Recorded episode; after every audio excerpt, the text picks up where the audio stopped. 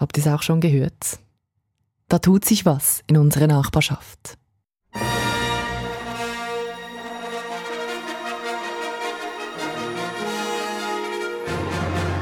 Nein, kein neuer Star Wars-Film. Aber da ist ein neuer Planet aufgetaucht, eine sogenannte Supererde. Die ist eben gar nicht mal so weit weg von uns, zumindest für galaktische Verhältnisse, nämlich nur 137 Lichtjahre. Und nicht nur das ist speziell an dieser neuen Supererde, sondern eben auch, dass es dort Leben geben könnte. Was es mit dieser Supererde auf sich hat und wie lange man für einen Nachbarschaftsbesuch eigentlich anreisen müsste, das erfahrt ihr hier gleich bei News Plus. Ich bin Romana Kaiser, kommt, wir heben ab.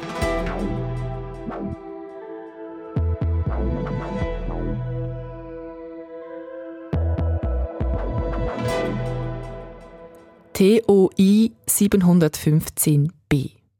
Sperriger Name, oder? Aber so heißt sie, die neue Supererde. Und auf der gibt es eben möglicherweise Leben, so die Vermutung. Entdeckt hat diesen neuen Planeten ein Forschungsteam der Uni Birmingham in Zusammenarbeit mit der US-Raumfahrtbehörde, mit der NASA. Und dieser TOI 715b, der gibt gerade viel zu reden im Netz. Zum Beispiel habe ich heute da gelesen, dass diese Supererde um einen kleinen roten Zwergstern kreist. Also wie unsere Erde um die Sonne.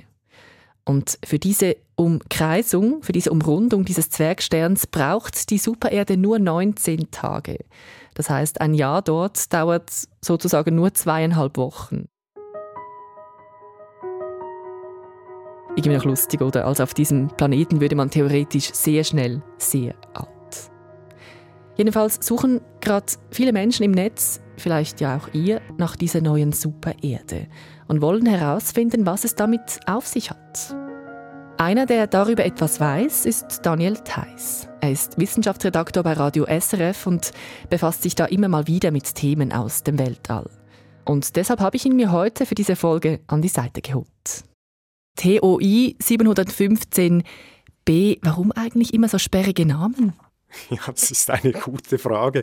TOI heißt TESS Object of Interest, also ein interessantes Objekt, das TESS entdeckt hat. Und TESS ist wiederum eine Abkürzung, T-E-S-S, und steht für ein Satellit, also ein Teleskop letztlich, das wir im Weltraum oben haben und das ganz viele neue Objekte entdeckt. Und wenn eben mit TESS ein Objekt entdeckt wird, dann ist es zuerst einmal ein TESS Object of Interest, eben ein TOI und bekommt eine Nummer. Und dann schaut man vielleicht irgendwann mal näher hin, so wie man das jetzt gemacht hat, eben bei TOI 715 und entdeckt dann allenfalls Planeten und die bekommen dann kleine Buchstaben A, B, C, D und so weiter.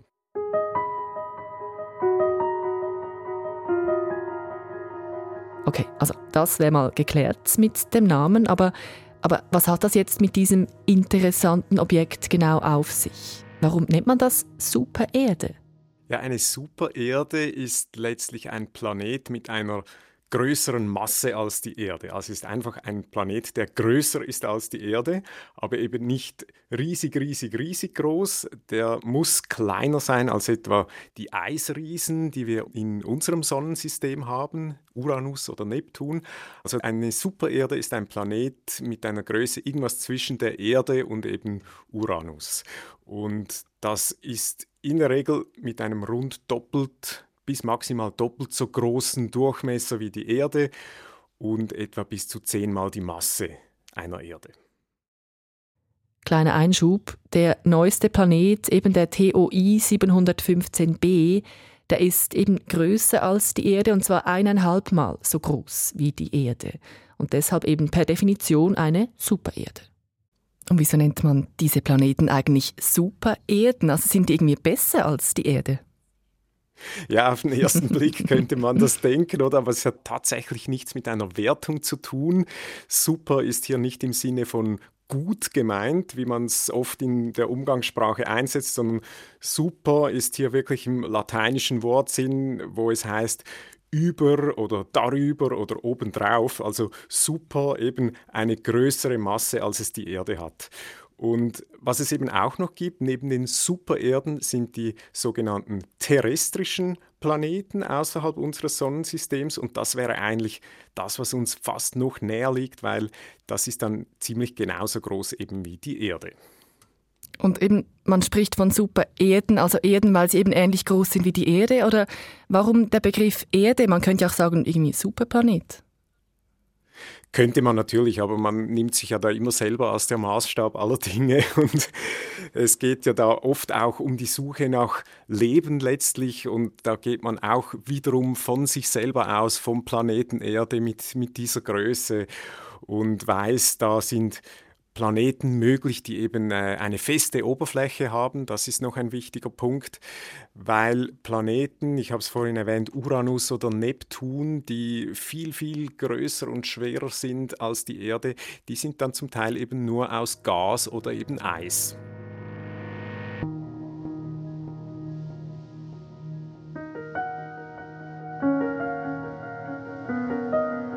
Weil diese Planeten, solche Supererden, so weit weg sind von der Erde, reicht ein einfaches Teleskop natürlich nicht aus, um die zu entdecken.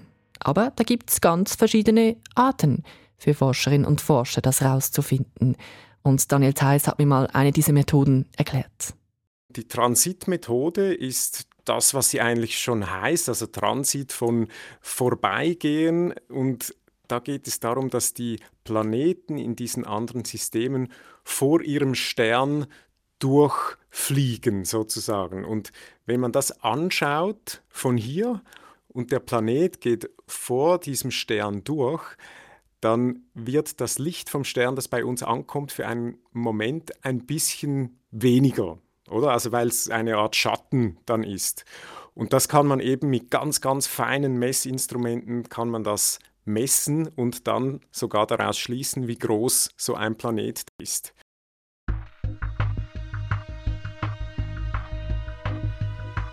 Die Suche nach Leben im All. Ja, das treibt viele an in der Wissenschaft, in der Astrophysik. Und das ist eben auch das, was viele Menschen irgendwie so fasziniert im Zusammenhang mit neuen Planeten. Also die Frage, sind wir jetzt eigentlich alleine in diesem Universum oder gibt es da noch andere Lebewesen? Ja, und hier in dieser Frage erhoffen sich die Forschenden eben Antworten jetzt von dieser neuen Supererde. Sie könnte nämlich Hinweise liefern, dass es eben tatsächlich Leben gibt, im All. Also ich habe heute verschiedene Online-Artikel gelesen zum Thema und da ist die Rede von einer faszinierenden Entdeckung. TOI 715b sei ein Sensationsfund, gar ein möglicher Durchbruch in der Forschung. Das schreibt auch die NASA selber. Wie schätzt du das ein, Donette? Wie besonders ist diese neue Supererde? Sie ist sicher interessant.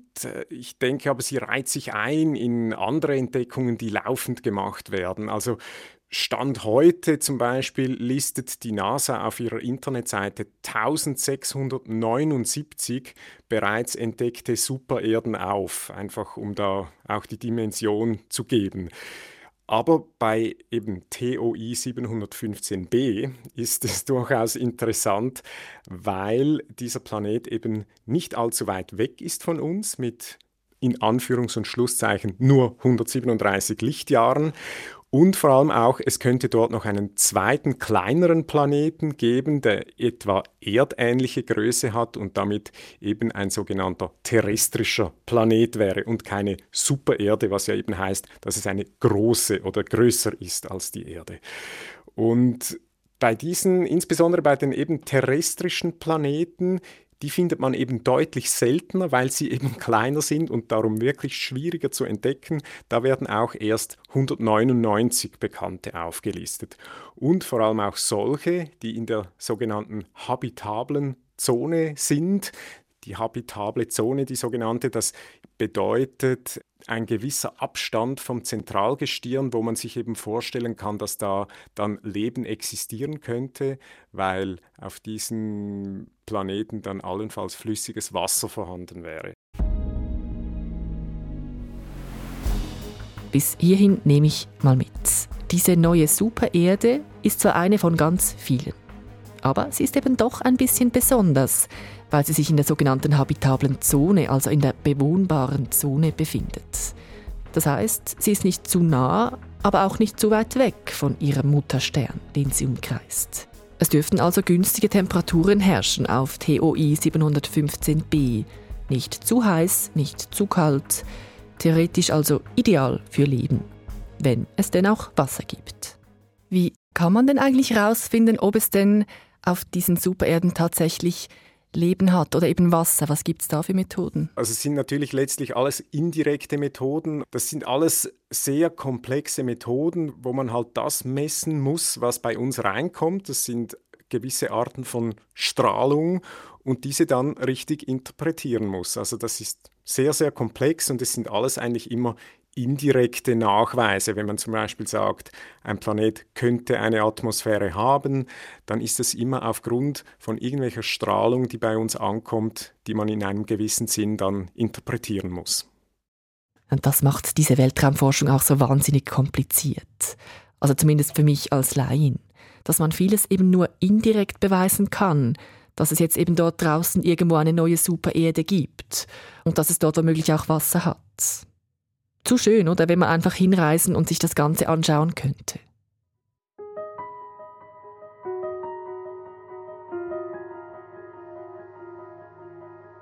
Obwohl, wenn ich ehrlich bin, ich würde das glaube nicht wollen, so ins All reisen. Aber keine Frage, die Faszination ist riesig. Und manche sind ja schon eifrig daran, weite Reisen, also bemannte Reisen ins All zu erforschen, sogar zum Mars. Und es gibt ja auch schon Träume davon, wie es denn so wäre, auf dem Mars zu leben. Und da frage ich mich aber schon, warum man das will. Suchen wir eigentlich einen Erdersatz? Ja, das könnte auch noch eine Motivation sein fürs Ganze, das stimmt, oder? Also ich glaube auch, wenn man so die Science-Fiction-Literatur oder auch die Filme anschaut, dann ist ja das schon immer wieder mal ein Motiv.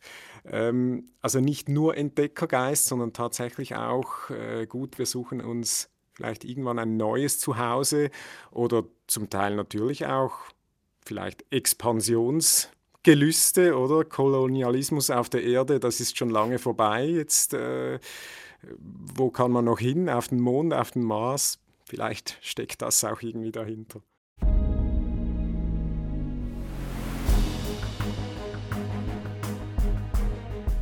Kommen wir nochmals zum Schluss zur neuen Supererde zurück. Die NASA schreibt, die ist quasi in unserer kosmischen Nachbarschaft oder nur 137 Lichtjahre entfernt. Wäre es denn theoretisch möglich für uns Menschen dorthin zu reisen?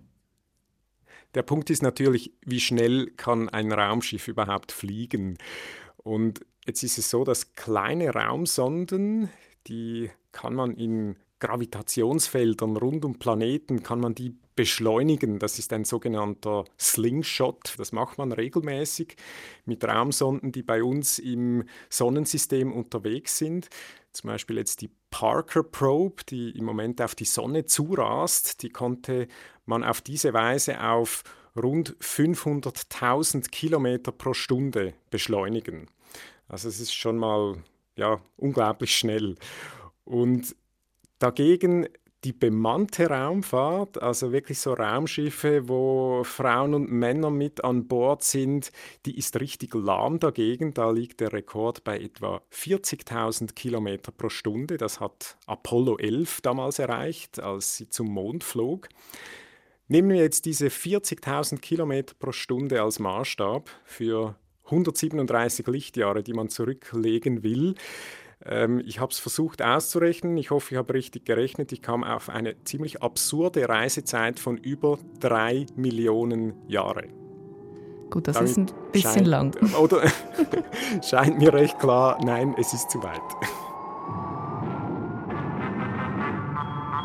I wish I was a spaceman, the fastest guy alive.